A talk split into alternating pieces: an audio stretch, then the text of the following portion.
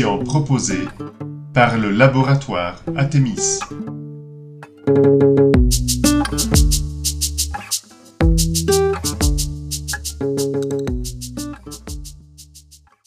Euh, donc, comme vous pouvez le constater, euh, je prends le relais de, Sandro pour l'animation de, cette émission. Euh, vous perdez quelque chose, ça c'est sûr. en revanche, la formule, elle reste inchangée. On continue à, garder un premier temps d'introduction et cette, fois-ci, c'est Magali qui va, qui va s'en charger. Un temps d'échange sur la manière dont cette, euh, ce propos introductif et puis la question qui nous est proposée aujourd'hui fait, écho à, l'expérience de chacun et de chacune. Euh, ensuite, un petit temps euh, sur la manière dont on, ce qu'on retient de, cette, de, cette, de ces échanges avec un exercice qui, est connu maintenant du sac à dos et du frigo. Alors, on a, on a au moins un nouveau participant euh, ce soir. Donc, euh, je mettrai une petite diapo explicative sur ce que c'est que le sac à dos et le frigo euh, pour, pour, pour l'aider. Et puis, et puis, un dernier temps de, synthèse qui sera assuré par, par François ce soir. Voilà. Alors, la, question, euh, la question qu'on va aborder euh, ce soir est, la suivante, proposée par, euh, Magali. Peut-on se nourrir sans culpabiliser? Alors, on, a, on vient de passer deux séances précédentes qui étaient très centrées sur le travail avec un thème autour du consentement. Est-ce que travailler, c'est consentir? Et puis un thème autour de la peur au travail. Euh, et contrairement à, ce que pourrait laisser entendre la question, on ne quitte pas complètement la question du travail, puisque Magali, euh, qui va introduire ce, propos, va le faire à partir de son point de vue professionnel de, responsable prévention des risques professionnels à la Caisse centrale de, la MSA. Donc, euh, je la remercie par avance de se livrer à cet exercice très intéressant. Et j'en profite d'ailleurs pour inviter euh, tous ceux qui sont autour de, l'écran là à, suivre son chemin et à, ne pas hésiter à, essayer de prendre le relais de, cette petite introduction sur les thèmes qui viendront euh, dans les prochaines quinzaines et que j'afficherai aussi à la fin de, de la séance. Voilà. Magali, si tu veux démarrer. Merci beaucoup et bonjour à tous. Bonjour Jean-Pierre, je ne vais pas saluer non plus, et Sarah. Voilà, donc euh, bah, je vais commencer par me situer de là où, là où je suis, de là où je parle. Voilà, je, suis les émissions euh, Tenir debout et avant euh, et, Travail et transition depuis un moment. Et à présent, bah, j'essaye de faire partie du petit groupe qui prépare ces émissions. et avant de parler de se nourrir et de comment peut-on se nourrir sans culpabiliser, je vais vous parler un peu du monde agricole, puisque comme l'a dit Thierry, hein, je suis euh, à la Caisse centrale de MSA et, euh, et je suis en tant que responsable prévention des risques professionnels. Donc, nous sommes en charge d'une mission de service public hein, et notre rôle, c'est euh, de, eh bien, de construire, d'élaborer des programmes de prévention et d'animer un réseau sur tout le territoire français de 260 conseillers en prévention dans les MSA qui travaillent en coopération avec les 300 médecins du travail qui sont eux-mêmes salariés de la MSA. C'est une particularité de notre régime. Hein. Et euh, pour vous donner un peu la proportion des préventeurs par rapport aux professionnels, bah, notre public, c'est 440 000 exploitants agricoles, dont 25 à 30% de femmes maintenant. 1,2 hein. million de salariés employés dans 215 000 établissements affiliés au régime agricole et c'est une affiliation obligatoire. Alors, euh, du coup, ce monde agricole, de là où, je, parle, c'est vrai qu'on brasse euh, les accidents du travail, les maladies professionnelles, les données par rapport à, cette connaissance-là, et c'est un véritable observatoire national du monde agricole, sachant, euh, bien sûr, on est conscient qu'on ne voit qu'une partie hein, de ce qui est déclaré et reconnu. Hein. c'est la partie émergée, je dis toujours, de l'iceberg, notamment concernant les maladies professionnelles. Mais ce qu'on relève quand même, c'est que chez les exploitants, la première cause d'accident du travail mortel, c'est le suicide on estime à, un suicide tous les euh, deux jours et une surmortalité de 20% par rapport au reste de la population euh, active. Et aujourd'hui, on est en plein dans l'actualité, il y a plusieurs rapports, hein, le rapport d'Amézin, le rapport Cabanel, les rapports sénatoriaux, euh, qui parlent de ce sujet-là pour qu'il devienne moins tabou. et peut-être que c'est à émerger aussi suite au film Au nom de la Terre hein, d'Edouard Bergeron euh, et de la semaine numérique du CIA qui a montré des, nouveaux des reportages à tous les jours sur le monde paysan et notamment un autre film qu'a fait Edouard Bergeron, Nous paysans. Voilà. Les causes, quand on regarde de plus près, hein, mais ressort deux facteurs prédominants. C'est l'omniprésence de la question du revenu agricole, qui est en berne, avec une charge de travail et un épuisement, en fin de compte, euh, un peu chronique, et le sentiment de dénigrement social, euh, qui vient en premier, après l'isolement, le poids des relations familiales, euh, liées aussi aux questions de transmission et de confusion entre le lieu de travail et le lieu de vie. Pour les salariés, on observe par contre des secteurs dans lesquels les indicateurs de maladies professionnelles, notamment des TMS, ne diminuent pas, euh, notamment les systèmes euh, ben, très cadencés, hein, comme les abattoirs, les systèmes industriels, où la pénibilité est très élevée, bien sûr, liée à la cadence du travail. Et derrière ces TMS, bien sûr, et, on voit là aussi que la partie euh, déclarée reconnue, il y a bien plus de problématiques, notamment de RPS. En tout cas, ce monde agricole, aujourd'hui, il est euh, dans une continuité d'effondrement, puisqu'en un siècle, hein, nous sommes passés de 5 millions d'agriculteurs à 440 000 aujourd'hui. Et ça se poursuit, cet effondrement, à raison de 1 ou 2% de, disparition de structures agricoles par an. En parallèle, ce qu'on voit, c'est une augmentation de la surface par exploitation, des cheptels aussi qui grossissent pour pouvoir s'en sortir. Et ce n'est pas sans conséquence, bien sûr, sur la charge de travail et la charge mentale. En cinq ans, ce qu'on a vu en parallèle, c'est une diminution de 10 à 15 des élevages bovins. Ça peut aller jusqu'à 35 sur tout ce qui est euh, élevage de lait, mix et viande, donc qui sont liés à des vraies difficultés, en fin de compte économiques, évidemment, dans ce secteur-là. Mais en parallèle, ce qu'on voit aussi, c'est que depuis cinq ans, les surfaces cultivées en bio ont été multipliées par deux et représentent aujourd'hui 10 des exploitations agricoles. Alors, ce sentiment de dénigrement social, euh, il est, il est, en fait, euh, moi, moi on suit un peu la presse tous les jours ou ce qui se passe sur les réseaux sociaux et les agriculteurs subissent. Il n'y a pas un jour où on ne parle pas de l'agriculture. Ils subissent de plein fouet depuis plusieurs années de multiples critiques. Alors sur le bien-être animal, sur la pollution, sur l'érosion des sols, la question des pesticides, les labours profonds, le réchauffement climatique lié au méthane produit par les bovins, la perte de biodiversité.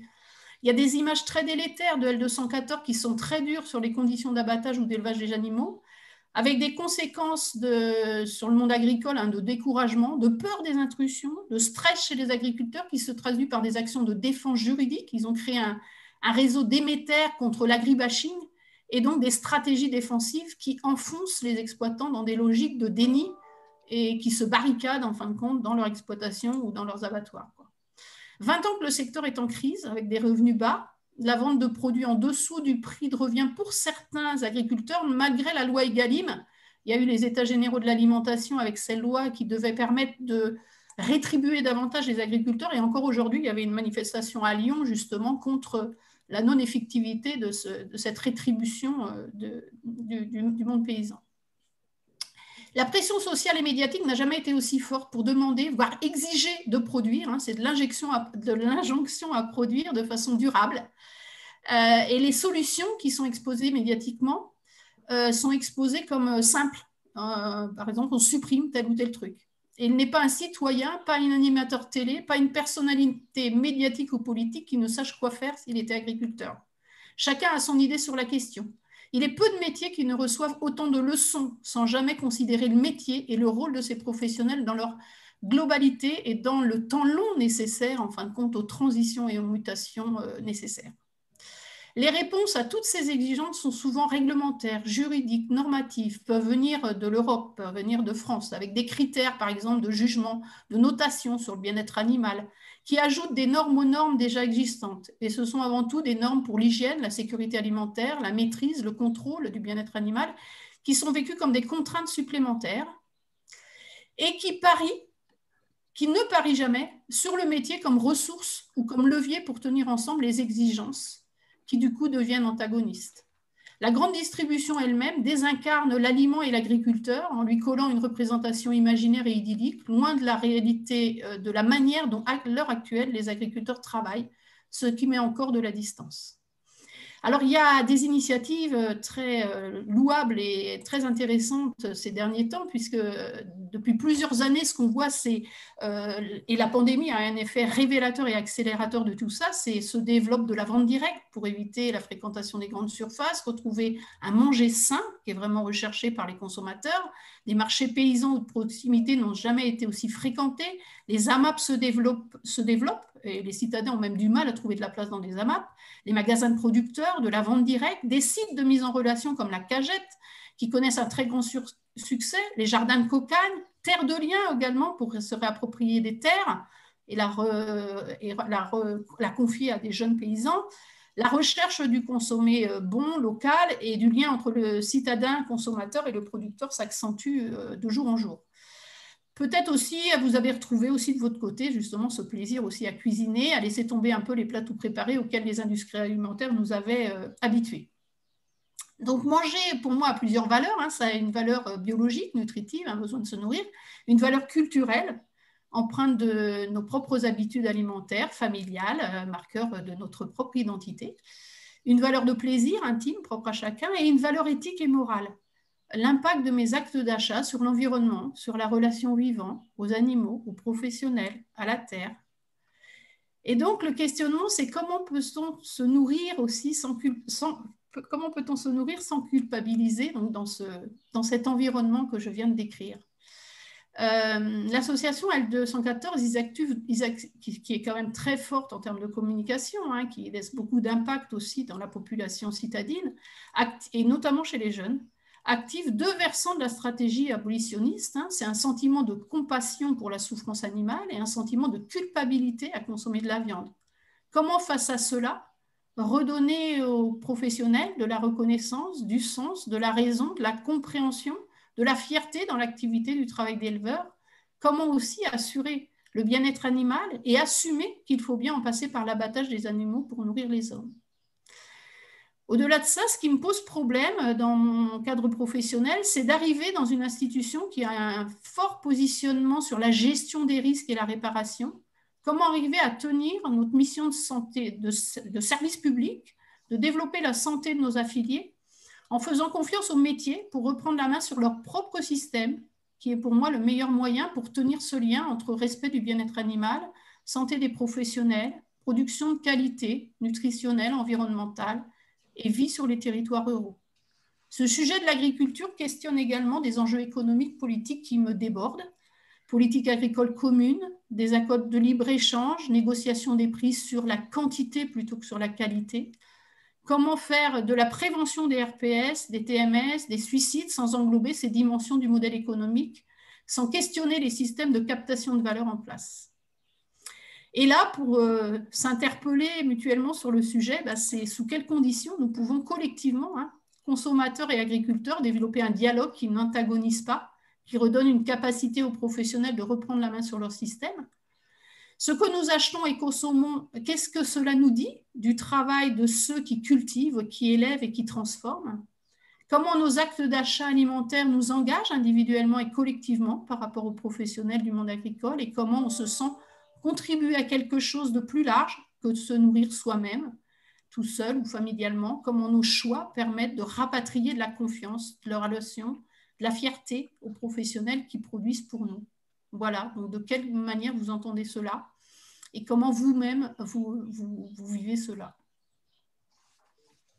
J'en ai terminé pour ce petit exposé. Merci, merci beaucoup Magali. Euh, euh, comme à chaque fois, euh, on se donne quelques petites minutes de, réflexion un peu personnelle pour commencer à, rassembler les idées qui viennent en écho à, ce que vient de, dire Magali et, notamment en écho aux expériences personnelles. Et puis, donc, je vais, me taire pour ces quelques minutes-là de, réflexion. Et en revanche, avant de me taire, j'invite tout le monde a, autant que possible à allumer sa caméra pour qu'on puisse euh, aussi voir euh, les visages. C'est important dans, notre échange là. Voilà, quelques minutes de, réflexion et puis on ouvre les échanges ensuite.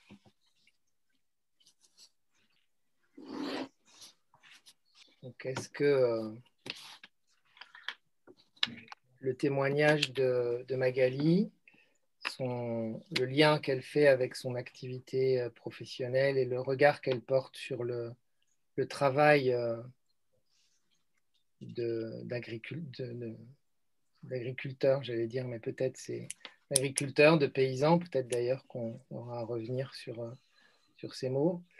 en quoi ça, ça fait écho à, votre peut-être votre pratique professionnelle ou vos pratiques de citoyen, la manière dont chacun d'entre vous vous positionnez par rapport à, la question que, que, Magali nous propose. Je vais commencer, mais c'est pour lancer au besoin là, comme ça des, dirais-je, euh, des réactions.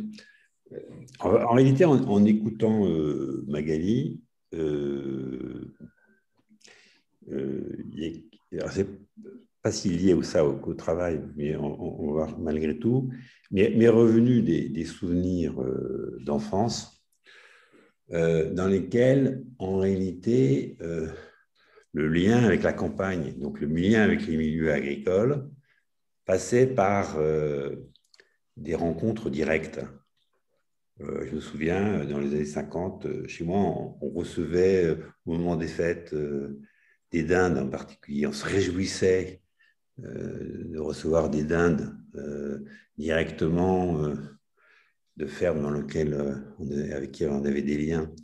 Et il y avait une espèce de matérialité dans le lien par, on dirait maintenant des circuits courts. Alors, je ne sais pas s'ils sont si courts que ça au sens court ne me, me, plaît pas tellement comme expression, mais en tout cas, les liens étaient, étaient, étaient réalisés. Et la deuxième chose qui me revient à l'esprit, c'est euh, le fait que grande partie de mes vacances, euh, je les passais à la campagne et on, faisait les foins, euh, j'aidais mon cousin à traire les vaches. C'est-à-dire que, en fait, le, lien avec la nature, mais, le travail agricole, et pour quelqu'un qui est un jeune, un enfant urbain, ce lien n'était pas complètement coupé. Et, ça a laissé euh, cette expérience qui se répétait euh, en fait d'année en année jusqu'à longtemps, hein, parce que j'ai arrêté d'aller traire les vaches en 69. J'avais 18 ans, donc ça a duré quand même. et, et ce lien, j'en garde une espèce de il y a une trace indélébile, c'est-à-dire qu'il y, a, quelque chose qui, a, euh, qui, a, qui a cimenté un rapport à ce monde agricole euh, par, un lien social, par un, lien, mais un lien direct. Puis, après 68, en fait, euh, engagé par des mouvements, aussi des mouvements très urbains, en fait, c'est, une distanciation s'est mise en place entre ma, vie et, euh, et, ce monde agricole. Et c'est le monde agricole au sens d'un monde, d'un monde de travail.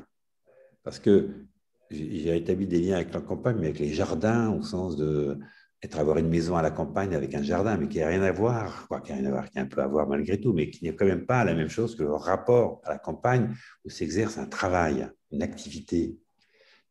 Et donc, des liens sociaux avec des gens qui, qui vivent de ce travail également. Qui, c'est la profession. Et on a un vrai souci comme ça.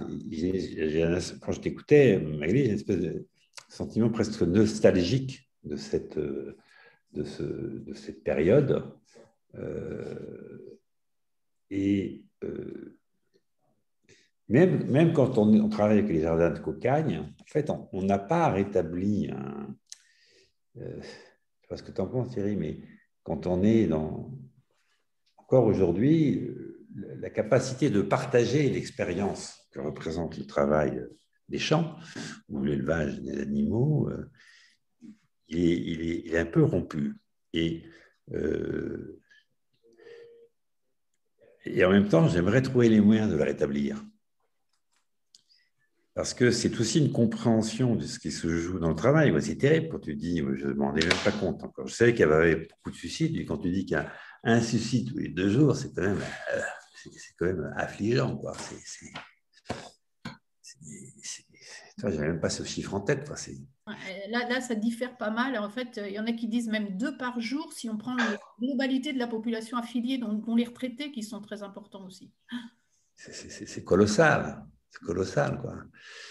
Et, euh, et, là, il y a quelque chose de perdu. Et comment le retrouver, ce lien, euh, ce lien direct avec ce monde de travail très singulier et, moi, qui m'a qui, qui m'a aidé à me construire, qui m'a aidé à m'éduquer, c'est indéniable. Dans ce que j'appelle souvent l'adversité du travail. L'adversité du travail, dans le monde agricole, on le sent, on le, ressent, on le, on le, partage. Il y a une espèce de dureté avec des choses qui tombent dessus, la grêle qui tombe, la foudre qui tombe. Il y a une adversité qui est très, présente par certains côtés, le travail industriel est plus protégé par, simplement déjà l'habitat. Et donc, il voilà. Comment peut-on renouer pour ne pas avoir simplement une compréhension intellectuelle, une conscience intellectuelle, mais une conscience sensible? Moi, je pense qu'on a besoin de retrouver cette connaissance sensible et peut-être de retrouver des espaces de... Alors, je ne sais pas très bien où en sont les AMAP, mais euh, très certainement, peut-être avec les jardins de cocagne ou avec des, choses dans cette dynamique-là, il y a la possibilité de, retrouver euh, une forme d'engagement qui permet de, comprendre cette singularité euh, du travail des champs. Il y avait un certain mépris, hein, il y un mépris hein, de, euh, y compris des, courants marxistes et des courants euh, industrialistes. Euh, ouvriers, c'était quand même beaucoup plus important que le monde de la campagne, qui était des gueux, qui n'étaient pas révolutionnaires. Hein. avait une espèce de, mise à distance. Alors bien sûr, il y avait les paysans pauvres, comme on disait, qui étaient alliés avec les... Il y avait la fourche et le marteau, il y avait la fourche, mais, mais quand même, quand même, c'est une mise en distanciation. Et comment retrouver un, voilà, espèce de... Moi, ça me préoccupe. Et je trouve que ce serait intéressant à un moment donné d'en discuter ensemble.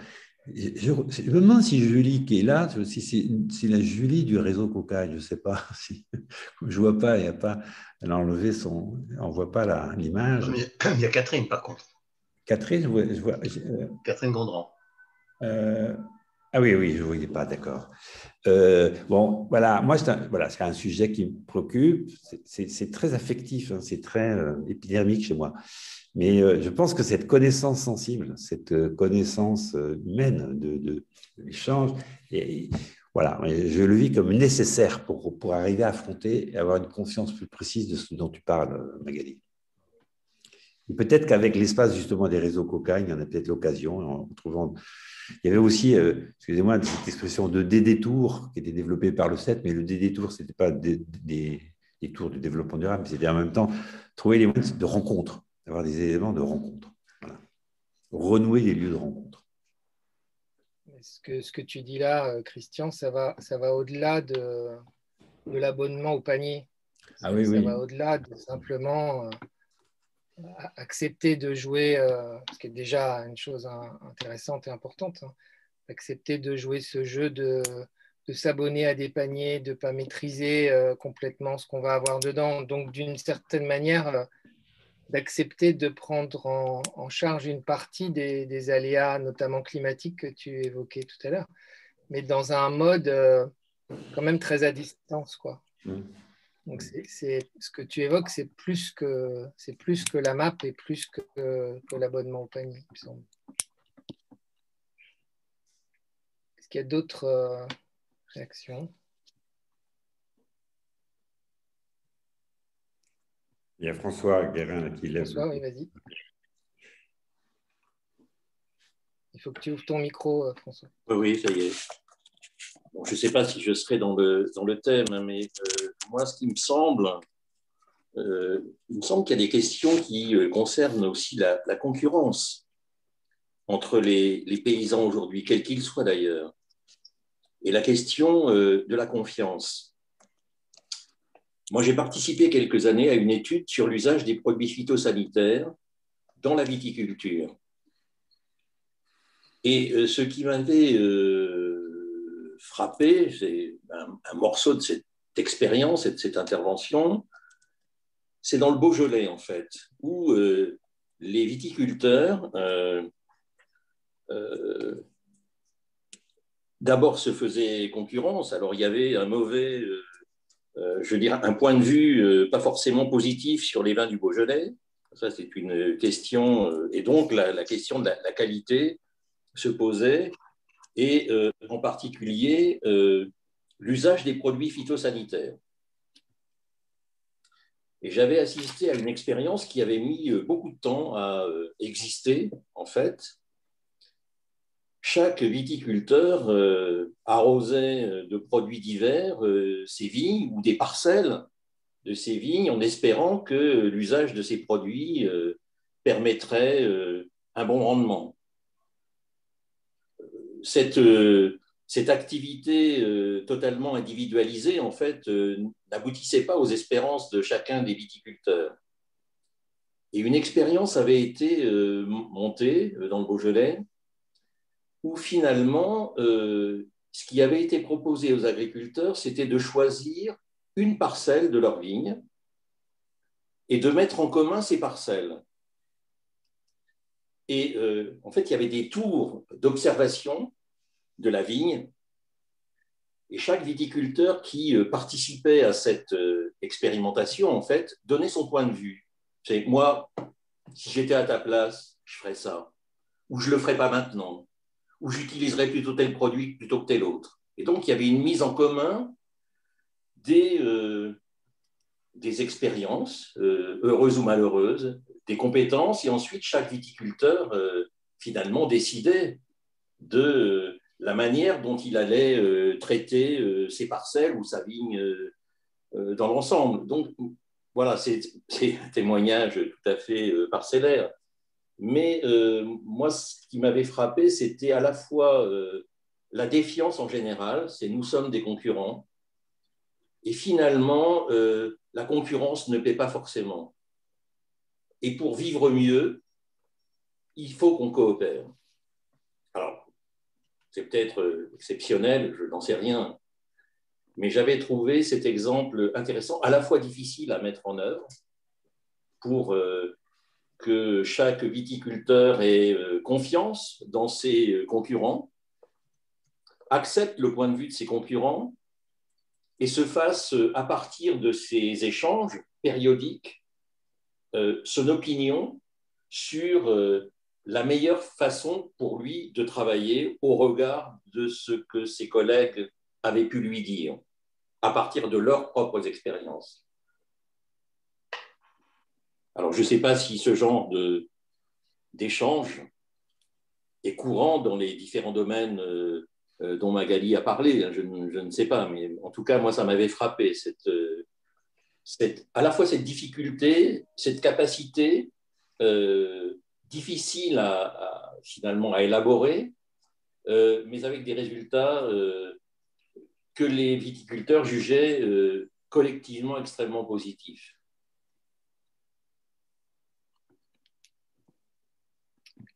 Merci François. Euh, Eva, Marie a, mis un certain nombre d'éléments dans le, dans le conversé. Peut-être euh, vous pouvez en dire euh, un ou deux mots le souhaitez. Oui, bonsoir. Excusez-moi, par contre, je suis arrivée un petit peu en retard. Du coup, j'ai loupé l'introduction et donc la, mise en, la mise en abîme de la, thématique sur peut-on se nourrir sans culpabiliser. Donc, euh, euh, je, rattrape euh, un peu au vol. donc, excusez-moi pour ce retard. moi, ce que je peux vous dire sur, enfin, pour, pour, me raccrocher à ce que vous disiez sur sur le changement de l'agriculture. donc moi qui vis au centre-ville d'une ville de 80 000 habitants, comme, donc, qui s'appelle Pau, euh, ce que je constate autour de moi, c'est qu'il y a quand même une réappropriation du jardin. Alors certes, euh, ce n'est pas euh, l'ancienne agriculture telle qu'on la connaissait et la paysannerie autrefois, enfin au début du siècle en fait, puisque ce n'est pas, pas une histoire si récente, enfin si ancienne que cela, pardon. Je vous dis l'inverse. donc voilà. Euh, par contre, oui, non, il y a une réappropriation quand même en ville de l'espace de l'espace euh, agricole qu'il reste. Euh, donc moi, je vous ai mis sur le côté un projet qui est né pendant le confinement, en fait, qui se situe juste en face de chez moi, enfin que je vois à travers ma fenêtre, qui est donc l'appropriation donc d'un espace urbain dépendant d'une paroisse pour le transformer en jardin de permaculture.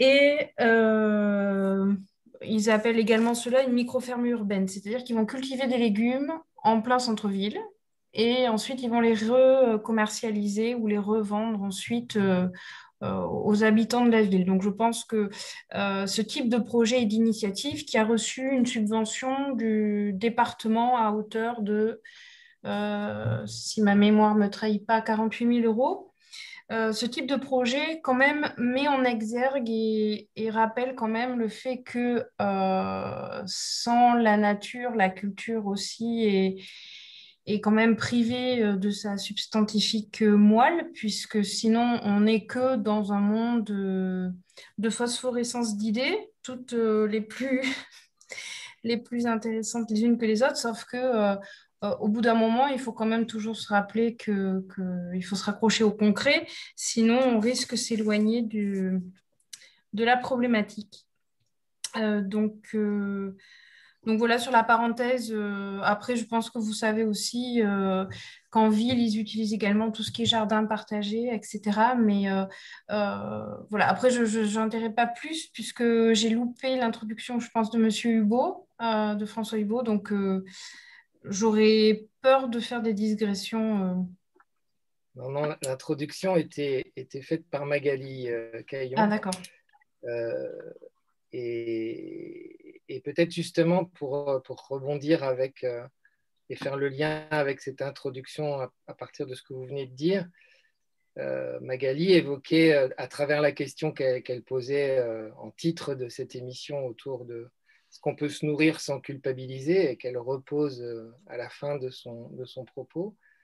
Euh, est-ce que vous, vous estimez ou vous faites un lien entre ce que vous venez de, de nous présenter comme, euh, comme un projet qui, pourrait, qui, qui, voit le jour dans votre, dans votre ville et qui du coup est, est une façon de déculpabiliser l'alimentation, c'est en, lui donnant d'autres d'autres fonctions que la fonction euh, uniquement biologique qu'évoquait euh, Magali.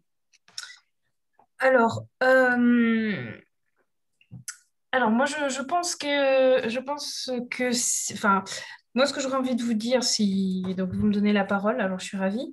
je ne veux pas la monopoliser non plus. simplement, je pense qu'il n'y a pas spécialement à se culpabiliser de se nourrir, puisque c'est quand même un point, euh, un point quand même essentiel de notre, euh, enfin, du mode de, notre mode de vie, c'est-à-dire qu'il nous faut euh, des carburants pour pouvoir avancer, se nourrir et rester, et rester en bonne santé, ou en tout cas en santé suffisante pour pouvoir mener nos actions diverses et variées.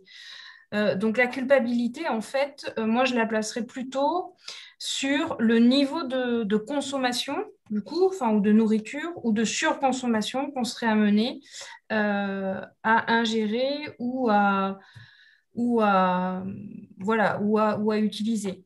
Euh, je pense que, enfin, je pense, il me semble que nous sommes euh, arrivés sur une ère un petit peu, comme dirait Pierre Rabhi, de sobriété normalement heureuse, enfin, de sobriété heureuse.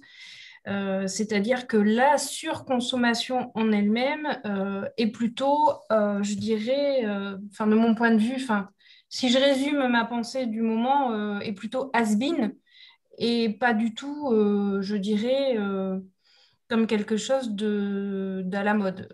Je pense que l'ère de la rationalisation dans nos modes de consommation ou de nourriture sont, sont, enfin, voilà, sont, sont arrivés. Bon, les AMAP, ça fait, ça fait des années que ça existe, donc euh, bon, enfin, euh, tout le monde, euh, il n'y a, a, pas de nouveauté en fait. Simplement, je pense que maintenant c'est l'heure de l'heure de faire ce mode de fonctionnement plus, plus, plus responsable. Alors, écouté une réunion, une autre réunion samedi matin d'une ingénieure agronome qui indiquait que la, bonne nouvelle, c'est que nous avons sur la Terre aujourd'hui suffisamment de ressources naturelles pour nous nourrir, euh, c'est-à-dire pour nourrir l'entièreté de la population euh, mondiale. Euh, voilà. Après, le tout est de définir combien de calories nous ingérons, etc. C'est-à-dire qu'en gros, en moyenne, un individu normalement constitué a besoin de 2000 calories pour, pour, pour vivre. Euh, normalement, sans, difficulté. À cela, vous rajoutez 1000 calories euh, qui sont liées aux, déchets que vous jetez qui ne sont pas consommés ou ingérés directement par l'organisme. Donc, c'est euh, le panier moyen d'un adulte donc, qu'il a, dont il a besoin pour, fonctionner. Mais on considère que dans certains pays de type américain où, la surconsommation euh, est un petit peu exagéré ou un petit peu démesuré, à ce moment-là, on arrive à des calculs ou des, des, des, moyennes par jour quotidiennes de 4500 calories par, euh, par personne. Ce qui, là, par contre, crée un, un excédent important par rapport à ce qui serait nécessaire pour nourrir la population mondiale globale. Sachant que les calculs qui m'ont enfin, été présentés samedi euh, indiqué que euh, enfin, l'accroissement de notre population, puisqu'on nous a aussi rappelé les, chiffres de la population mondiale. Là, je ne sais pas si j'ai tous les chiffres en tête et si ça a été dit en introduction, mais euh, donc je crois qu'on est, vous allez me corriger si je me trompe, je crois qu'on est 7 millions sur la planète, non, 7 milliards. 7 milliards à aujourd'hui, qu'on était... Eva, moi, je voulais te poser quand même la question, plutôt pas par rapport aux calories ou etc., mais par rapport à l'éthique de la consommation, c'est-à-dire quand on consomme, par rapport euh, à ce que ça produit sur... Euh, j'ai pas mal parlé en introduction de tous les conséquences aujourd'hui de la pression sociétale sur le monde agricole et ce que ça peut générer en fait derrière. Euh, en quoi notre acte de, de, de s'alimenter, de, voilà, de, de, se nourrir, en fin de compte, emmène aussi des valeurs éthiques ou morales par rapport à, évidemment, l'environnement, notre relation au vivant, mais aussi la relation aux personnes qui travaillent la terre. Et, c'est sûr que tout le monde aujourd'hui, on voit bien se développer partout dans l'espace urbain, euh, des fermes urbaines, des, euh, des, jardins euh, partagés, ce qui est très très bien parce qu'il y a un vrai besoin de retour à la terre peut-être moins pour se nourrir que pour euh, gratter la terre, je dirais, parce qu'il en faut quand même des légumes pour nourrir, ou de l'alimentation, ou, des protéines aussi pour nourrir euh, une famille. Mais au-delà de ça, je posais plutôt la question, en fin de compte, de, en quoi nos choix, en fin de compte, aussi avaient un impact sur euh, l'activité ou sur le travail, sur le sens du travail, sur la reconnaissance des métiers de ceux qui nous nourrissent? Ouais, alors là, c'est très très large. Enfin, moi, je ne sais pas, je, si je devais faire si je devais plancher, là, je pense que je ferais quatre pages de copie double. Enfin bref, je dis cela parce que je suis en DU. Alors, euh, du coup, je suis en mode étudiante. Euh, donc, euh, il y, a plusieurs références qui me viennent à l'idée tout de suite, de prime abord, quand vous, quand vous faites ce, ce, panorama. Il y a le film Petit Paysan. Je ne sais pas si vous elle l'avait vu qui décrit, bon voilà, euh, parmi d'autres, euh, eh bien, un des paysans, enfin voilà, la, paysannerie, la petite agriculture euh, d'autrefois qui se développait, qui explique toutes les difficultés auxquelles ils sont confrontés. sur la nourriture, y a, y a c'est très vaste parce que tout dépend quand vous mangez, si c'est qualitatif ce que vous mangez ou juste quantitatif ce qui n'a rien à voir. C'est-à-dire que, euh, alors je parlais sur les, calories parce que justement les calories, euh, vous savez que si vous mangez une pomme, euh, vous allez avoir à peu près 50 calories dans votre assiette. Si vous mangez, je ne sais pas moi, un biscuit, un, gâteau, bah, vous allez avoir 200 calories ingérées dans votre organisme, mais au final, vous n'aurez pas du tout le même apport nutritionnel. Donc, euh, euh, dans des pays euh, d'Afrique du Sud ou, enfin, ou d'Afrique tout court, pardon, ce que, ce que l'apport que, que, vous allez manger en termes de qualitatif ou quantitatif est très, très important. C'est-à-dire que, bon, donc ça, voilà. Et donc, du coup, on dit, on dit qu'on on ressemble aussi qu'à ce qu'on mange. Donc, euh, c'est éthiquement, c'est aussi c'est un choix déjà. Enfin, c'est ce que j'essaie de. C'est déjà aussi c'est un choix par rapport à l'agriculture, mais c'est aussi un choix surtout par rapport à soi, par rapport à ce qu'on décide euh, de mettre ou de pas mettre dans son assiette. Euh, et de pas et de pas vouloir. Est-ce que tous les jours j'ai envie d'avoir du McDo ou pas? Voilà.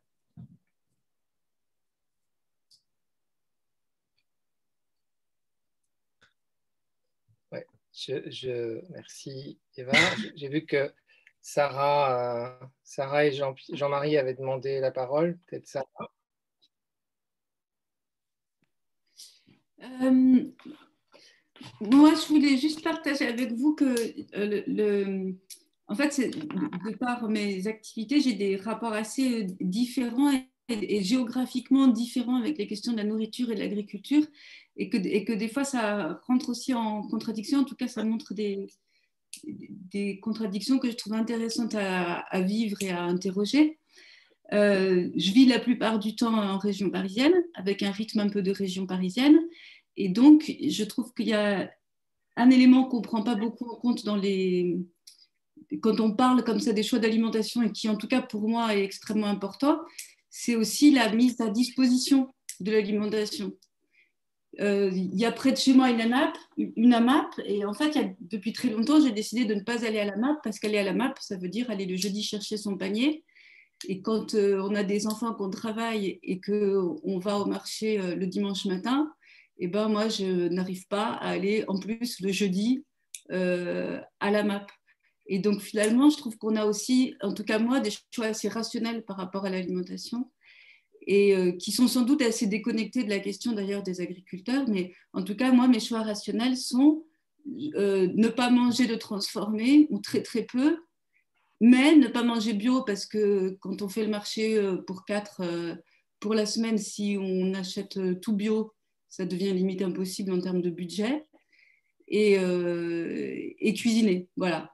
Donc, il y a des espèces d'arbitrage comme ça, on va dire, qui sont très concrets, en fait, du fait de combien de, de, voilà, des questions d'organisation, de budget, euh, et puis après d'arbitrage entre ce qu'on aime manger, que on prend du coup peut-être moins de temps pour faire les courses, mais plus pour cuisiner. Et voilà, donc ça c'est une chose. Et par ailleurs, euh, il se trouve que je travaille régulièrement en Haute-Marne, donc je suis là, et donc je travaille euh, avec pas mal aussi d'agriculteurs, ou en tout cas ces questions-là aussi autour. Et on s'est fait la réflexion il n'y a pas très longtemps qu'il y avait des gens, donc à la Haute-Marne, euh, vous voyez bien, il y a énormément de d'exploitations qui ferment, des questions de, de, reprise qui se posent, des, exploitations qui grossissent. c'est très représentatif de tout ce que tu disais, euh, Magali. Mais il y a aussi des jeunes qui s'installent. Euh, alors, quelquefois, des anciens urbains qui s'installent, et puis aussi des gens, des fils ou filles d'agriculteurs, souvent des fils quand même, qui reprennent les exploitations. Et on s'est fait, euh, il n'y a pas très longtemps, la remarque que on voyait se multiplier un peu des expériences de petites exploitations, de, personnes qui, s'installent comme ça, mais qui s'installent avec une autre activité à côté. Et euh, voilà, donc là, on, a trouvé qu'il y avait quelque chose d'intéressant. Du coup, on va travailler un peu la question, on va aller faire des interviews de, des gens qu'on a vus autour s'installer comme ça pour essayer de comprendre ce qui se joue là avec deux hypothèses. L'hypothèse que d'abord, il y a un, niveau de taille d'exploitation où ça devient compliqué, euh, qui n'est pas forcément suffisant pour vivre. Et en même temps, si on veut grossir, on passe complètement à une autre échelle et ça veut dire commencer à embaucher quelqu'un, etc. Euh, et donc des gens qui font le choix de ne pas, faire grossir, de pas faire grossir leur exploitation en même temps qu'ils se trouvent confrontés à des questions de revenus. Et donc qui se retrouvent avec une, une autre activité de complément, on va dire, mais aussi, souvent, en fait, les, gens avec qui on a échangé là-dessus, il y a aussi des vrais choix de dire finalement, c'est un travail quand même quand on travaille seul sur son exploitation qui est très solitaire. Euh, et que les, gens nous disent, bah, moi j'ai besoin de me nourrir, pour le coup, euh, autrement, aussi intellectuellement, aussi dans la relation avec d'autres gens. voilà, donc, et je trouve que c'est intéressant aussi par rapport à ce que tu décrivais, Magali, d'une profession qui a aussi sans doute besoin de se réinventer, retrouver du sens et tout ça. Donc là, on a autour de nous euh, euh, une maraîchère qui s'est installée et qui est, du coin, mais qui est allée faire des études euh, d'art et qui est revenue s'installer et qui continue une activité d'artiste, en particulier en hiver quand son exploitation est un peu plus en friche.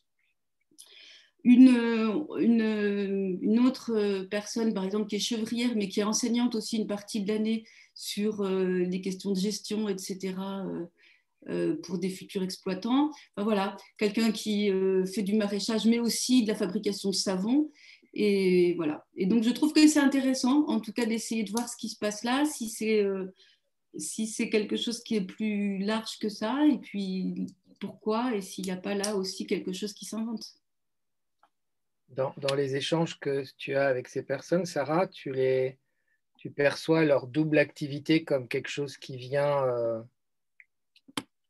comme un millefeuille, quoi, comme quelque chose qui se superpose ou, euh, ou comme quelque chose qui où, où une activité sert l'autre. Par exemple, la personne qui fait euh, qui a une activité artistique, est-ce qu'elle fait un lien avec ce ce sa pratique d'agricultrice ou est-ce qu'elle a deux vies, quoi eh ben, euh, alors, moi je pense que dans, à chaque fois il y a un lien, mais c'est un peu une hypothèse parce qu'on a décidé de faire des entretiens un peu plus approfondis.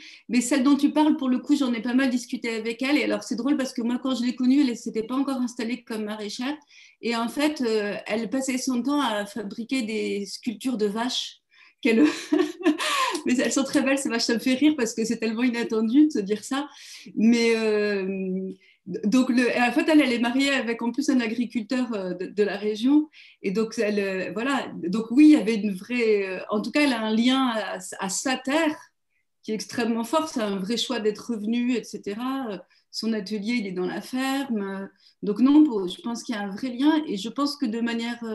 Je pense que toutes les personnes dont j'ai parlé là, il y a un vrai lien, en fait, entre les deux activités bon voilà, j'en saurai plus quand on les aura interrogés, mais je, pense qu'il y a vraiment l'idée que ça se nourrit en effet. Et la, la personne à la chevrière qui enseigne, euh, c'est pareil. Moi, je l'ai connue à une époque où elle n'enseignait pas, où elle, était un peu au début de l'exploitation, etc. Et puis elle m'expliquait qu'à un moment, l'exploitation, elle est arrivée un peu à un, ça, fonctionne quoi. Il y a un équilibre qui s'est installé. Euh, avec la taille de sa chèvrerie, elle ne peut pas avoir un troupeau beaucoup plus gros parce que ça rentre plus et tout ça. Et puis elle a choisi de pas grossir. Et en fait, elle me disait qu'elle était super heureuse d'avoir eu cette proposition d'aller donner des cours parce qu'elle avait envie de rencontrer des jeunes, de pouvoir partager aussi son métier avec des jeunes qui peut-être auraient envie de s'installer et que donc elle était nourrie autrement.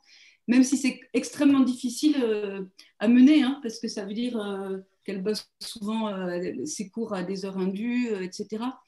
Mais non, j'ai l'impression que ça se, complète pour répondre à ta question. Pas du tout que c'est des vies parallèles, en fait, pas du tout. Mais je vous en dirai plus et puis je, surtout, je vous ferai passer les. Comme on fait des podcasts, euh, notamment un justement sur cette question de la multi-activité, où il y aura certaines de ces personnes qui vont parler, je vous les partagerai avec plaisir.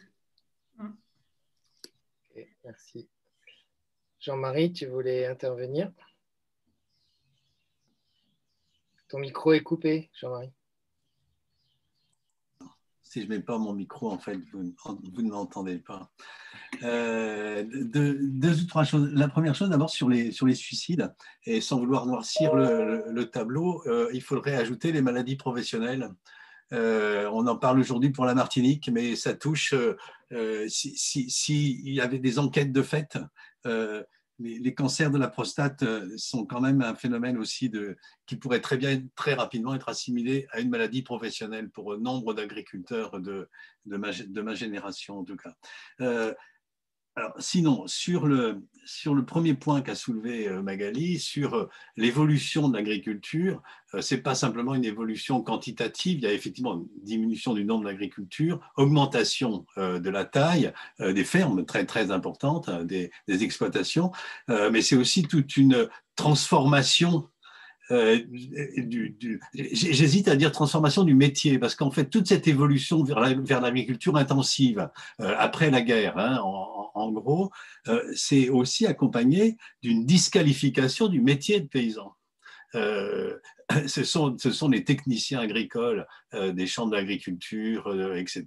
Ce sont les marchands de produits phytosanitaires qui ont pris le pouvoir et, qui ont disqualifié le métier. Euh, le côté un peu comme ça bucolique euh, du métier de paysan, euh, il a aussi largement disparu. Et ça a été accompagné des exemples précis très très proches de moi, c'était une vraie, c'était une très grande violence cette disqualification. C'est-à-dire que là, on leur a dit, euh, bon, mais c'est terminé, il faut maintenant vous spécialiser, il faut agrandir, euh, il faut utiliser les produits phytosanitaires, sinon euh, il faut acheter un tracteur, votre cheval, il faut vraiment, c'est terminé. et, tout ça a été fait pas dans l'accompagnement d'une profession, dans des évolutions, a été fait dans la négation de leur métier pour le remplacer par un autre, avec des résultats en matière de, euh, productivité agricole euh, au, mètre carré ou à l'hectare, plutôt si on parle en agriculture, qui est très fort. il y a à la fois la, le, problème du statut d'agriculteur, euh, effectivement, le mouvement ouvrier a préféré le prolétariat qui était l'avant-garde euh, et qui allait euh, transformer le, monde. Mais, mais, en même temps, dans les campagnes, le statut de paysan était quand même un statut aussi qui pouvait être celui de, de, de, notable local si on connaissait bien son métier. Et donc, en même temps, il y a eu tout un mouvement pour disqualifier le métier et une, enfin, le, statut même de, paysan qui était euh, de moins en moins reconnu. Ça, c'est une chose, et Magali l'a déjà, déjà beaucoup dit, mais je pense que c'est euh, quand même au cœur aussi du, euh, du, malaise aujourd'hui, parce que malgré tout, il y, a, il y a la mémoire de toute cette histoire euh, des paysans qui ont, qui ont nourri, qui connaissaient bien, qui faisaient de la polyculture, qui, avaient énormément un métier extrêmement sophistiqué, un métier très, très compliqué et que, euh, qui était transmis en plus de génération en génération. Le deuxième point sur lequel je voudrais euh, aussi venir maintenant, qui complique beaucoup les choses, dans la relation des urbains dont, je suis maintenant et, du monde agricole, c'est aussi toute la transformation de notre relation au non-humain, notre relation à la nature, qui a profondément changé. C'est-à-dire que, euh, y compris là, traditionnellement, le paysan traditionnel considérait la, nature comme euh, une ressource, c'était la nature euh, nourricière, et une ressource quasi illimitée. Quand en plus on, a, ajoutait des produits phytosanitaires, alors là, elle devenait vraiment tout à fait illimitée. Et, et ça s'est remis en cause, non pas sur la question de l'alimentation et de l'agriculture, s'est remis en cause globalement euh, avec le réchauffement climatique, où on se rend compte que, euh, alors, et ça va toucher aussi l'usage des sols, par exemple. L'usage des sols est aujourd'hui une vraie, une vraie question. C'est-à-dire que c'est toute la question d'une société active, intelligente, euh, industrieuse et d'une nature passive qu'on peut exploiter. Euh, et, dans la nature, il y a, aussi le monde vivant des, animaux. C'est très compliqué quand euh, L214 euh, dénonce des pratiques dans les, abattoirs. Je comprends très bien que les gens qui travaillent dans les abattoirs ou les agriculteurs le prennent contre eux mais au point de départ, c'est pas fait contre les agriculteurs, c'est fait contre une certaine conception qui est partagée bien au-delà du monde agricole, et même surtout peut-être au-delà du monde agricole, une conception du non-humain euh, vivant euh, euh, ou, naturel comme étant à notre disposition et comme étant là pour nous servir. Et comme cette conception-là a produit ce qu'on sait en matière de réchauffement climatique, elle est globalement, alors pas remise en cause par tout le monde de la même manière, etc. Mais néanmoins, il est beaucoup plus difficile aujourd'hui de la considérer simplement comme des ressources dont on fait ce qu'on veut. Et, qu'il faut, au contraire prendre en compte tout ça. Et prendre en compte très vite, ça veut dire aussi, bien oui, prendre le monde animal qu'on connaît beaucoup mieux qu'il y a quelques années, euh, dont on voit aussi, euh, euh, tout à l'heure quelqu'un parlait de, de, petits paysans, il y a le film Bovine aussi qui est absolument magnifique. Enfin, quand le, cinéaste qui filme le départ des veaux qui partent à l'abattoir, on, ne peut pas ne pas être touché par cette image-là. les veaux et, les, leurs mères qui, sont là et qui les regardent avec, enfin, on, voit quasiment des larmes dans leurs yeux. Alors, je ne veux pas grossir le trait, mais on se rend compte aussi que le monde animal n'est pas ce qu'on croyait, c'est-à-dire un monde euh, défini comme euh, non humain, inférieur à l'humain. Il est différent de l'humain, bien évidemment, il a d'autres qualités, c'est pas la même chose, mais on a beaucoup plus de mal aujourd'hui à le considérer comme une, simple ressource. Et cette question-là de notre relation à la nature, alors elle ne touche pas que le monde agricole, mais l'impact évidemment euh, au, premier plan. C'est une question compliquée. Je vais pas, il faudrait mieux inviter des scolas que, que moi à l'instant, mais, euh, je, pense que ça, impacte aussi énormément notre conception euh, de, de, de l'agriculture et donc de, la nourriture, et que là, il y a des réflexions qui sont des évolutions de société, mais qui ne sont pas liées à l'agriculture, qui sont, mais qui, qui la touchent. Voilà.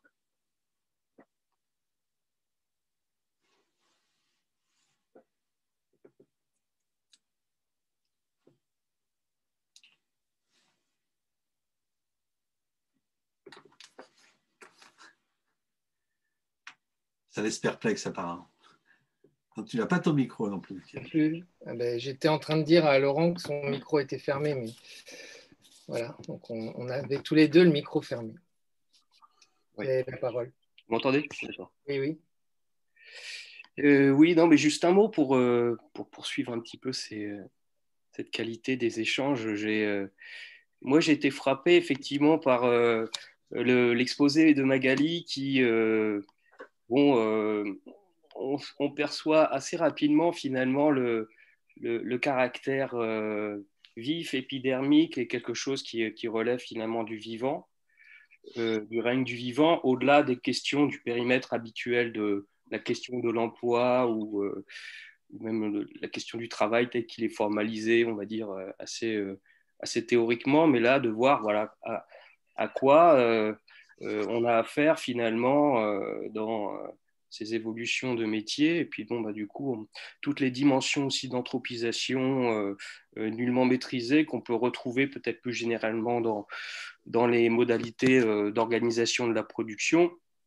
Alors, ça, ça appelle évidemment une réflexion sur les façons d'intervenir aussi sur ces sujets-là. Alors, je, en, tant qu'ergonome, j'ai plutôt tendance à, orienter ces, problématiques vers le, rapport au réel du travail, en,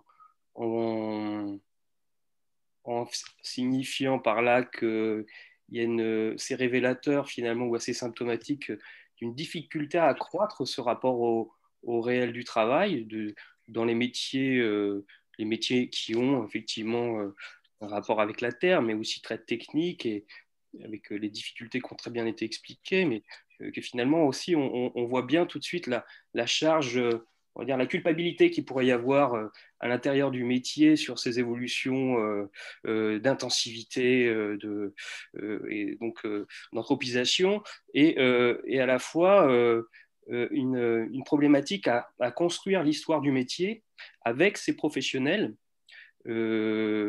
construire aussi les concepts avec eux, une manière de prendre aussi corps, euh, que ça prenne corps naturellement au travers d'un récit qui doit s'inscrire euh, en relation avec les professionnels et pas indépendamment, comme ça se fait euh, un peu trop souvent, y compris dans les, les, les, bonnes leçons, même du coup sur évidemment une question politique en arrière-plan, dans la façon de, de traiter ces questions-là, parce qu'on pourrait très rapidement y répondre qu'il suffirait de subventions d'une politique euh, euh, qui, alimente finalement, qui permet à l'agriculture de faire du bio, ce qu'on peut entendre par ailleurs, mais est-ce que c'est suffisant? Est-ce que là, il n'y a pas une autre façon de concevoir la politique,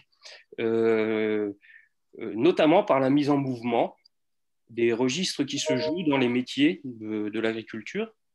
Donc mise en mouvement pour justement accroître accroître euh, ce rapport au, réel du travail. je, juste, ça, m'appelle effectivement deux interrogations pour pas être trop long sur la, question des subventions. Voilà, est-ce que c'est euh, est-ce que nous avons aussi, du coup, est-ce que c'est ça la solution? Est-ce que c'est une solution politique de cet ordre-là? Ou est-ce que nous, en tant qu'intervenants, on n'a pas une place pour accompagner ces transformations? Et du coup, ça peut renverser même la, la question, c'est que c'est pas qu'une question interne au métier, mais évidemment, c'est quel équipement on donne aux professionnels, de sorte à, ce que la création puisse, ou l'innovation puisse effectivement intervenir et faire en sorte que là, à ce moment-là, oui, on puisse avoir des logiques économiques et d'accompagnement qui, qui, se mettent en, en rapport. Donc, ça veut dire aussi une conception peut-être de la... C'est des réflexions, conception de l'intervention qui, interpellent les politiques territoriales, politiques publiques. Alors, je ne sais pas si... Euh, moi, j'en ai pas l'expérience encore. Je ne sais pas s'il suffirait d'aller toquer à la mairie et ça, ça m'étonnerait un peu pour, pouvoir euh, obtenir des choses. Mais je crois qu'il voilà, y, a, y a une réflexion, ceci dit, puisqu'elle convoque effectivement la citoyenneté, elle convoque euh, le règne du vivant et, voilà, je, et je crois que qu'effectivement tout ça, euh, en définitive, on, euh, je, je, suis aussi effectivement toujours un peu interpellé quoi par par la gravité de la situation actuelle quoi, puisque on, voit, vous avez parlé des, risques psychosociaux, des voilà et et, puis bah, c'est encore un sujet qui euh, qui montre les difficultés qu'on a à avoir euh, ce rapport politique, alors que au plus près du travail, on en voit, euh, on en voit toujours les, la nécessité, l'urgence. Euh, on n'est pas sur des, des, petites affaires. Et, et voilà. Et je m'arrêterai là. Merci. Magali?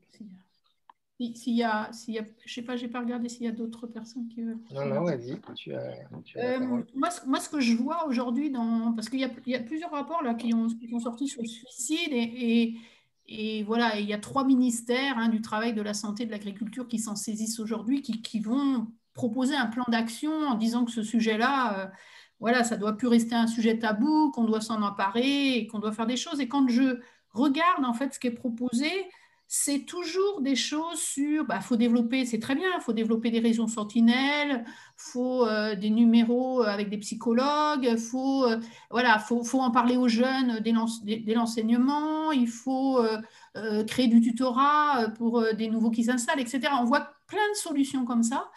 Et ce qui me pose toujours question, c'est que euh, dans, toutes ces, ces solutions-là, la question de la compétence, du travail, du sens qu'ils donnent à ce qu'ils font n'est pas posée en fait, comme une ressource et comme un levier pour pouvoir euh, prévenir en fait ces risques psychosociaux quoi. Parce que derrière euh, peut-être la charge de travail ou la, pression sociétale qui se prennent en plein dans la figure, il y a la question du sens de ce qu'ils font quoi. Et, et, de la fierté de ce qu'ils produisent quoi. Et dans quoi ils ont été embringués euh, parfois euh, avec, euh, je dirais, des, des, des, bah des un, piège qui sont les crédits quoi, derrière qu'il faut rembourser sur des bâtiments, sur voilà, des, productions en fin de compte intégrées. Et ça, c'est jamais mis en question. quoi. Alors que la société, ce qu'elle demande malgré tout, c'est de manger de la qualité, euh, de savoir d'où ça vient, euh, de quel territoire, de qui l'a produit vraiment, euh, comment ça a été produit, comment l'animal il a été respecté. Et tout ça, c'est des questions de métier, de travail, d'activité. Et je suis toujours étonnée, et, nous-mêmes dans l'institution, on, on, on, défend ça, mais on a du mal à le pousser, en fait. On a du mal à le faire reconnaître, quoi. Euh, voilà. Que la, la, question du sens que tu évoques là, Magali, elle, elle, est, elle a besoin d'être travaillée avec euh, d'autres acteurs, avec d'autres acteurs que les agriculteurs, parce que ils ont un effet direct à la fois ce qu'il y a dans ce qu'il y a dans, dans l'assiette de, de, chacune des personnes. Ils ont aussi un effet direct sur le paysage, euh, sur euh, les odeurs de la campagne, euh, sur euh, sur l'eau, la qualité de l'eau, sur, euh, enfin bref, sur tout un tas d'éléments euh, qui touchent d'abord tout le monde et, et sur un, grand nombre de registres. Donc, cette question du sens, elle a, elle, a besoin d'être travaillée, mais, mais peut-être pas uniquement entre eux. pas uniquement à l'intérieur du métier, mais aussi avec, avec l'écosystème de ces, de ces agriculteurs. Je crois qu'Eva Marie avait levé la main, donc vous voulez reprendre la parole? oui, je voulais éventuellement vous redonner euh, euh, trois, enfin, quelques points supplémentaires ou quelques idées, enfin, je ne sais pas. Euh, en fait, sur la notion des abattoirs, comme sur, pour moi, c'est la même question que, que sur la question des élevages en batterie et en, en ferme, je dirais, industrielle. Euh, c'est la question toujours, euh, enfin, c'est toujours la même question, enfin, en tout cas pour moi, de, mon point de vue, du bien-être animal et euh, du fait, du coup, en bout de chaîne, de la qualité des produits qu'on nous sert. qu'on nous sert à table. C'est-à-dire que, en gros, que ce soit lorsqu'on on est sur des élevages de poulets en Bretagne, par exemple, élevés en batterie, ou dans des abattoirs, enfin, en tout cas, dans les élevages euh, de poulets, le, la, surpopulation de, d'animaux pose la question effectivement du, du, stress qui est, euh, qui est impliqué euh, à l'animal et qui n'a pas forcément tout l'espace pour se développer. Et d'autre part, il y a la question de la qualité de la nourriture qu'il ingère et qui, en fin de course, donc lorsqu'il arrive dans les abattoirs, donne en, en rendu pour, pour, pour, l'être humain qui ensuite, enfin dans, la chaîne euh, alimentaire, va pouvoir consommer. Au niveau des abattoirs, la question se pose euh, aussi, surtout pour les, bah, pour les êtres humains aussi eux-mêmes, qui sont amenés à devoir procéder à ces techniques d'abattage qui ne sont pas tous automatisées et qui posent effectivement bah, la question de se dire, euh, dans cette dans cette automatisation de la nourriture, qu'est-ce qu'on, est-ce qu'on ne perd pas aussi le sens de savoir, euh, de savoir quand, comment, combien et qu'est-ce qu'on mange? Est-ce que c'est devenu, est-ce que la nourriture est devenue un, processus automatique d'ingestion euh, donc de calories, quelle que soit sa provenance, euh, etc. Ou est-ce que c'est un acte militant ou pas militant, réfléchi ou pas réfléchi, est-ce que euh, voilà, est-ce que l'être humain est toujours aux commandes de, ce qu'il fait ou pas? Sur la professionnalisation de la, bah, du métier euh, d'exploitant agricole, dans le sud-ouest de la France, euh, on a des coopératives agricoles qui sont réunies et qui sont assez fortes. Alors, je ne sais pas euh, quelles règles ils donnent aux agriculteurs, mais il me semblerait qu'ils sont un petit peu difficiles avec les, agriculteurs, notamment donc des coopératives sur le maïs et donc, euh, et sur les, les, semences.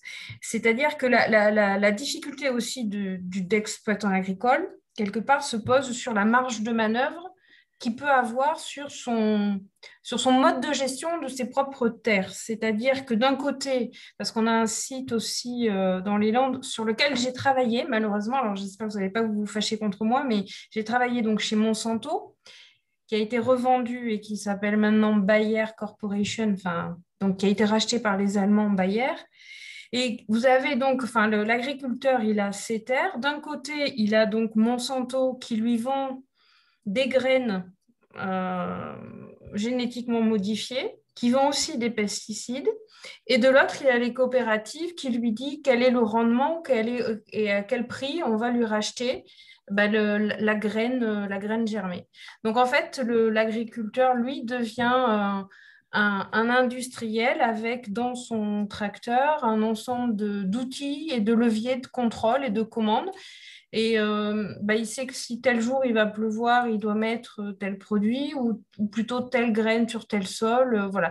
Il, il a plus, enfin, de ce que j'ai cru entendre, enfin, la problématique que j'ai cru comprendre, c'est qu'il il devient un gestionnaire en fait du, sol et plus, euh, et, euh, et, plus vraiment le patron en fait. Euh, c'est un, fonctionnaire un fonctionnaire de, la Terre et, il a une solde. voilà. C'était des points. Sachant que bien entendu, bah, tout cela impacte l'eau, puisque bah, on sait bien qu'avec les écoulements des sols, euh, voilà, tous les pesticides qu'on a mis dans, le sol viennent après polluer les nappes phréatiques. Euh, et donc, ça, pose la question de la gestion du territoire dans sa, dans sa globalité. Donc, euh, voilà, mais je ne sais pas si on ne s'éloigne pas du, sujet initial, mais voilà. Merci. Merci. on arrive, on s'approche de la fin. Peut-être on, peut s'essayer au petit exercice du sac à dos et, du frigo. Alors, je, partage euh, la, diapo, voilà, vous la voyez, euh, de, ce, petit exercice qui est devenu maintenant habituel dans, l'émission. Euh, donc, vous, vous, pouvez, si vous le souhaitez, inscrire dans le, dans le, dans le conversé ce que vous mettez dans votre sac à dos, c'est-à-dire ce que vous retenez de, notre, euh, de nos échanges là, euh, ce que vous, ce que vous estimez, euh, c'est en lien avec le sujet, ce que vous estimez pouvoir consommer et partager tout de suite de ce qu'on vient de se, de se, dire.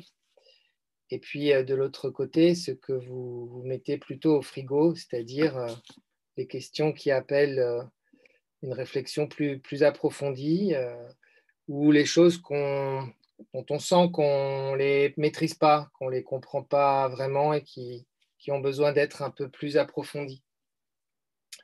Voilà, quelques minutes pour faire ça et puis ensuite, euh, je passerai la parole à, François pour la synthèse de, notre euh, rendez-vous.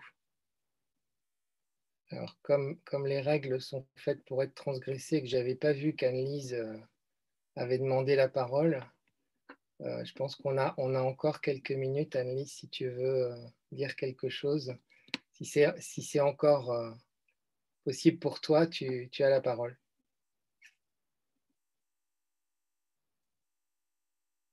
Ton micro est coupé. non, je, soulignais que dans ce que nous disait Eva et ce qu'avait dit Magali au début, euh, il y a quand même dans cette question euh, du rapport à la nourriture, mais plus globalement, ce que nous dit Jean-Marie du rapport au vivant, la question d'une culpabilité permanente, de, tension permanente. C'est-à-dire que euh, on est amené à agir alors même, ou dans des lieux, ou dans des manières de faire, etc. Travailler chez Bayer quand on réfléchit sur la terre et le vivant, bah, ce n'est pas facile. Ça, met en évidence des tensions euh, des difficultés euh, et qui sont celles qu'on doit essayer de résoudre si on veut, à mon avis, euh, contribuer à transformer un peu. Et voilà, c'était juste ça qui me venait à l'esprit. Mm, mm. Merci. François, tu veux prendre le, mot de la fin? Oui. Je ne suis pas surpris que Anne-Lise m'ait piqué l'idée principale sur laquelle j'avais envie de partir. Désolé. Euh, non, non, c'est pas grave. Ça me permet de pas être tout seul dans l'hypothèse euh, où j'aurais dit tout seul ça, puisque donc tu l'as déjà évoqué. Oui, parce que je pense que le thème que visiblement on a beaucoup de mal en fait, à tenir, c'est celui de la culpabilité, soit qu'elle n'est pas fondée, enfin que c'est un faux sujet, bien qu'elle l'est tellement qu'on a du mal à la à l'attraper tout en même temps qu'on l'entend, mais on ne l'attrape pas. Et on part assez volontiers sur des discours savants euh, sur l'agriculture euh, hier, aujourd'hui, demain, euh, toute chose est utile, mais so what? Qu'est-ce qu'on fait là-dedans? Et je pense qu'effectivement, c'est un vrai sujet. Enfin, je pense qu'on a bien fait de, de suivre l'idée de, Magali, et en même temps, on voit bien que c'est très, très difficile. Euh, ce qui prouve que c'est une bonne idée, mais qu'on ne va pas s'en sortir comme ça. Euh, la première chose, moi, qui m'est qui, venue tout de suite, euh, c'est que cette histoire de l'antagonisation, finalement, qui est aussi l'autre mot de, de, la culpabilité, elle est, elle est très en amont de la question de se nourrir, elle, est au cœur de consommer. on est aujourd'hui dans des moments où on fait en tant que consommateur le contraire que ce qu'en tant que salarié on voudrait qu'on fasse. On va acheter des produits qui ont été produits à bout de la terre parce qu'ils sont moins chers, mais en tant que producteur, on trouve absolument inacceptable qu'on fasse ça puisqu'il faudrait acheter ce qu'on produit ici. Et euh, chacun se trouve dans une manière ou d'une autre de culpabilisation euh, dans ses comportements et va raison de parler d'actes. Euh, on a du mal à tenir les deux, donc soit on est clivé, qui est quand même une forme assez bien prédictrice de problèmes de santé mentale assez sérieux. je pense qu'on est de fait un peu comme ça. soit on défausse et on s'en rend même pas compte, mais en fait on est, on est travaillé par euh, ça, dont on ne sait pas quoi faire. Et donc, cette euh, charge dont on ne sait pas quoi faire, elle va organiser toutes les stratégies de défense qu'on trouve pour, euh, bah, pour s'en sortir quand même. Et ça, c'est pas spécifique à l'agriculture, c'est vraiment une, ça se retrouve en tout cas du côté de l'agriculture dans ce qui est évoqué, c'est-à-dire que on consomme non pas une activité agricole, mais une activité qui est complètement industrialisée, et on se comporte en consommateur de produits et non pas de quelqu'un qui viendrait acheter là des choses pour se nourrir. Ça m'a fait penser un peu d'ailleurs à, euh, je me souviens d'un astérisque, je ne sais plus quel c'était, où on voyait euh, euh, le marchand de poissons du, village d'Astérix qui ne peut, plus aller à Lutèce acheter le poisson. Et alors, il y a quelqu'un, je ne sais plus, qui lui dit, ben, il y a la mer. Et il quel rapport entre le poisson et la mer et donc, euh, il a effectivement, euh, bon, lui était un moderne, il, avait complètement, euh, voilà, il n'y a pas de rapport entre le poisson et la terre, dans son affaire. Alors, si on vient quand même vers le sujet plus précis que Magali nous a proposé, il semble qu'il y a quand même quelque chose dans ce registre-là qui monte et qui rend la question, je dirais, plus intense. Et je pense que d'une certaine manière, elle a une, l'agriculture aujourd'hui est aux avant-postes de ces questions lancinantes. Elle les concentre. En cela, elle est hyper moderne, contrairement à l'image qu'elle a d'elle-même. Euh, elle a vraiment une fonction laboratoire et elle, accueille toutes les, toutes les tensions, tous les irrésolus euh, de l'activité des sociétés modernes. Toutes. Et euh, il y a deux fronts, me semble-t-il, dans cette affaire-là il y a d'un côté euh, une exigence qui est faite de, respecter les normes euh, qui permettent au monde de rester fréquentable. Donc c'est toute la question du bio, on va dire, et qui engage toute la production agricole, avec la difficulté euh, bah, registre des prix et ou des quantités, une tension qui pose la consommation comme une activité ou comme un acte, qui est engagé dans la manière euh, d'être fidèle à des dimensions qui ne soient pas simplement que la valeur monétaire. Et puis, il y a cette question qui, à mon avis, est au carré ou au cube même, s'agissant euh, de l'activité euh, de production de, viande et donc d'élevage, parce que c'est une activité qui passe par la mort. Et on ne peut pas évacuer ça. Euh, comment on tient un bien-être animal et le fait qu'il faut passer par un abattoage. C'est inéluctable. Et que si la question du BEA s'arrête euh, aux portes de l'abattoir, c'est n'importe quoi. Et on voit très bien qu'on a affaire là avec une culpabilisation qui est dans un autre rang. C'est tout le bien-être animal qu'on voudra dans l'élevage, comment on fait? Avec le fait qu'il faut quand même passer par donner la mort. Et tout le truc, c'est donner la mort pour donner la vie, puisqu'à travers la mort, on va se nourrir et donc la vie va être rendue possible grâce à le fait qu'on s'en nourrit de cette mort-là. Et c'est une question, je pense, euh, philosophique, morale, euh, politique, décisive, sociétale. Christian a commencé par le fait qu'il lui rappelait des souvenirs d'enfance qui, dans nos âges, commencent à faire loin, mais qui euh, sont restés, je pense, des souvenirs qui parlent à tous. Oui, on avait une fréquentation, oui, de la ferme, d'une manière ou d'une autre, et de, et, de, ça dont je parle, qui, dans la familiarité, nous empêchait probablement d'y penser. Et aujourd'hui, tout un temps, on n'a pas eu à en penser parce que l'industrialisation de la chose a éloigné l'événement. Et puis aujourd'hui, il y a une espèce de retour de la chose et donc de la confrontation à cet événement. Et on n'est on, n'est pas prêt. Et on voit très bien que la, la, puissance, par exemple, des associations comme L214, qui dénoncent le traitement animal, mais en réalité, ce qui se met en avant derrière tout ça, c'est euh, le fait qu'on va quand même bien passer par un moment où on tue. Et certes, il y a des façons de tuer, mais on tue. Et ce qui est envoyé à la société, c'est regarde-toi, est-ce que tu acceptes ça? Et on est, je trouve, des handicapés moraux, des handicapés euh, de la pensée aussi, par rapport à ça. Je dis on au sens massif. Quoi. On a une culture qui ne sait rien faire avec ça et qui est donc embarrassée d'elle-même, qui tourne autour du pot. Je pense que la question de, de cette culpabilisation, elle a à voir avec le rapport au tragique.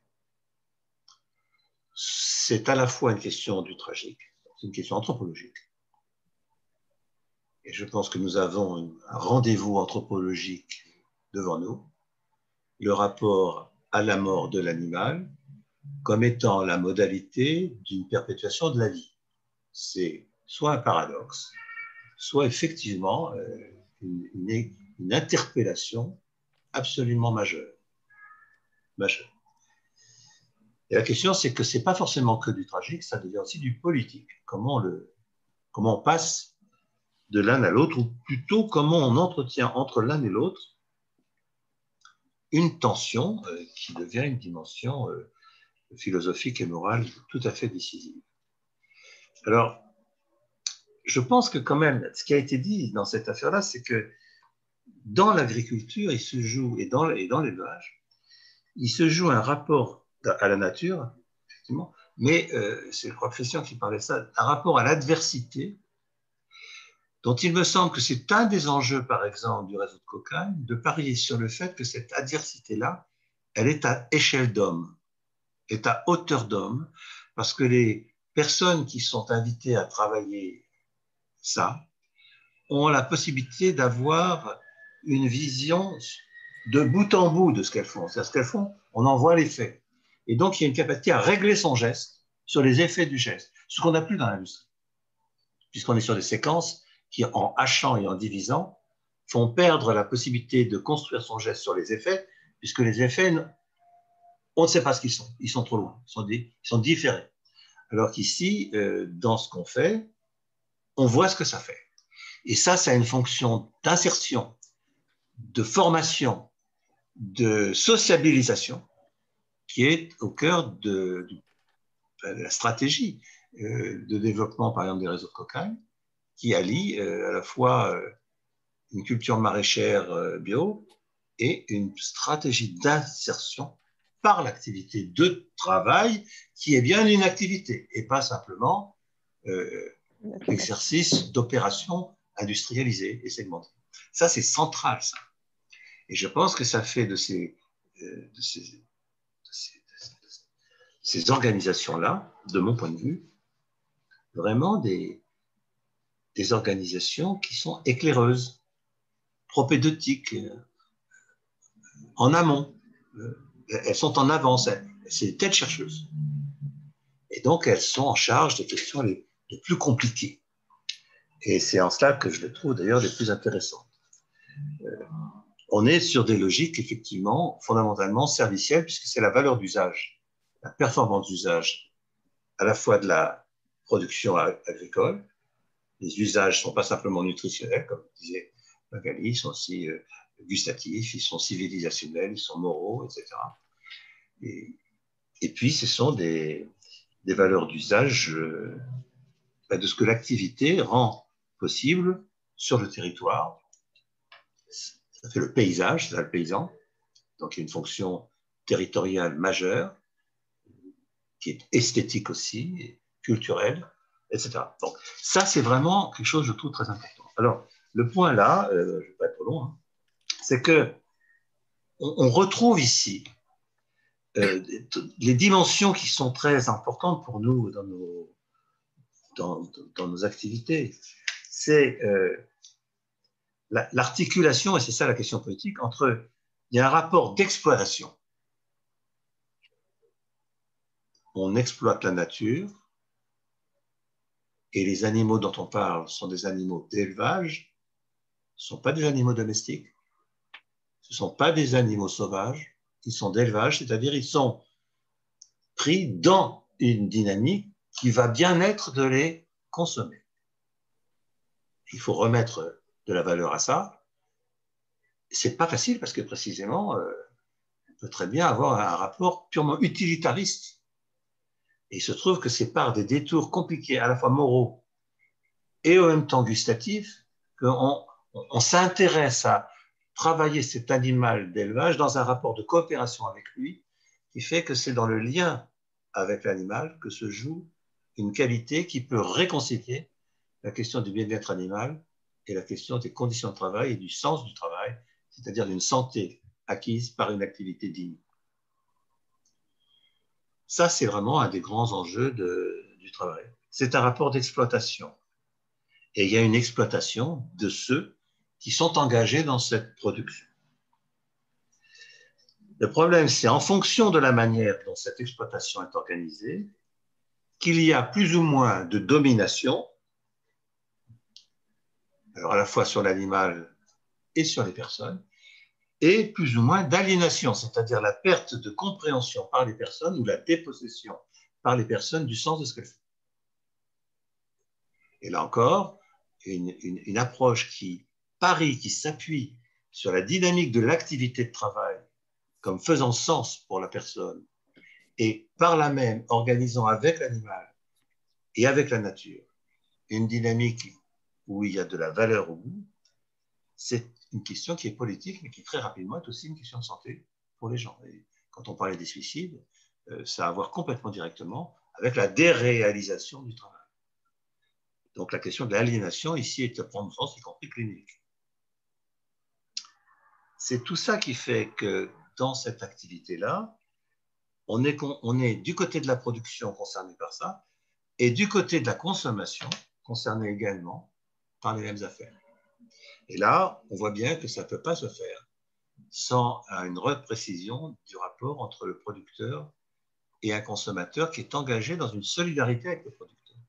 Et c'est là qu'on doit sortir du modèle économique industriel, auquel je ne vais pas revenir trop longtemps, mais enfin quand même, il faut pas perdre de vue ça, c'est la solidarité qu'il y a entre la chaîne de valeur de la filière, qui répartit chacune des prestations sur un mode enchaîné les unes aux autres, et dont la plus-value est captée par l'aval, et à chacun des niveaux de la chaîne, une production en chaîne, donc ça c'est la chaîne de production, qui segmente à son, à son étage les, activités en opération, c'est-à-dire qu'il y a une disparition justement de l'activité comme ce qui relie le tout. Et la perte de ça, c'est à la fois la perte du sens, la perte morale, et parfois la, base des crises, comme celle dans laquelle on est aujourd'hui, à travers une zoonose. Alors je pense que c'est cette question-là qui fait que pour ne pas rester dans le tragique, il faut le politique. Ça n'efface pas le tragique. Et c'est pour ça que je pense qu'on ne pourra pas se passer d'un travail sur le tragique, comme étant une dimension euh, très très convocante, peut-être pas assez regardée par nous, et qui explique qu'on parle de culpabilité. Mais elle est renforcée si le politique n'est pas là pour donner une issue au tragique qui sinon euh, tourne soit au déni, soit une espèce de sentimentalisme, et, qui n'est pas ça. Voilà, je m'en tiendrai à ça, parce que sinon, comme vous le sentez, euh, on peut y passer la nuit. Mais on y reviendra, je pense. En tout cas, merci Magali. L'exercice était très difficile. Merci, merci beaucoup. Merci François et merci Magali. J'affiche, euh, juste pour finir notre, euh, notre séance du jour, euh, les prochaines dates et, et, les prochains thèmes. Et je renouvelle mon invitation à, à ceux qui sont autour de l'écran là aujourd'hui à ne pas hésiter à nous rejoindre s'ils souhaitent, comme l'a fait Magali, euh, s'engager dans, dans, une introduction à travers leur propre euh, expérience euh, de travail ou leur expérience professionnelle. donc, réaliser les, quelques minutes d'introduction à, ces thèmes, ils sont les bienvenus. Voilà, merci à, à tous et toutes et à, à dans 15 jours. Merci. Merci beaucoup. Mm. Dis bonsoir. Merci. C'était avec joie.